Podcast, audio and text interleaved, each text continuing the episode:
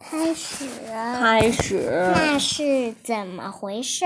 认识你自己哦，对，味道。味道，想一想你特别喜欢的食物，冰淇淋，是不是奶酪？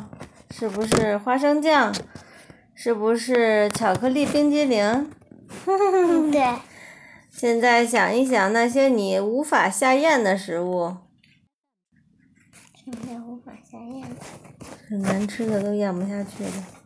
虾米，你知道你喜欢吃什么，以及你不喜欢吃我什喜欢么。吃冰淇淋，因为一旦到了你的，的嘴里，被你的舌头搅动时，你能尝出食物的味道。你的舌头的前端、后端和边缘上覆盖着一些小凸起，看一下，是不是你的舌头？啊嗯，有小小红点儿，嗯你看，嗯，你看你那个嗯有吗？有，这些凸起都是一团团的味蕾，每个味蕾都有细小的神经将信息送到你的脑，你的脑在瞬息之间就能告诉你正在品尝什么。你的嗅觉也和你品尝食物的感受有很大的关系。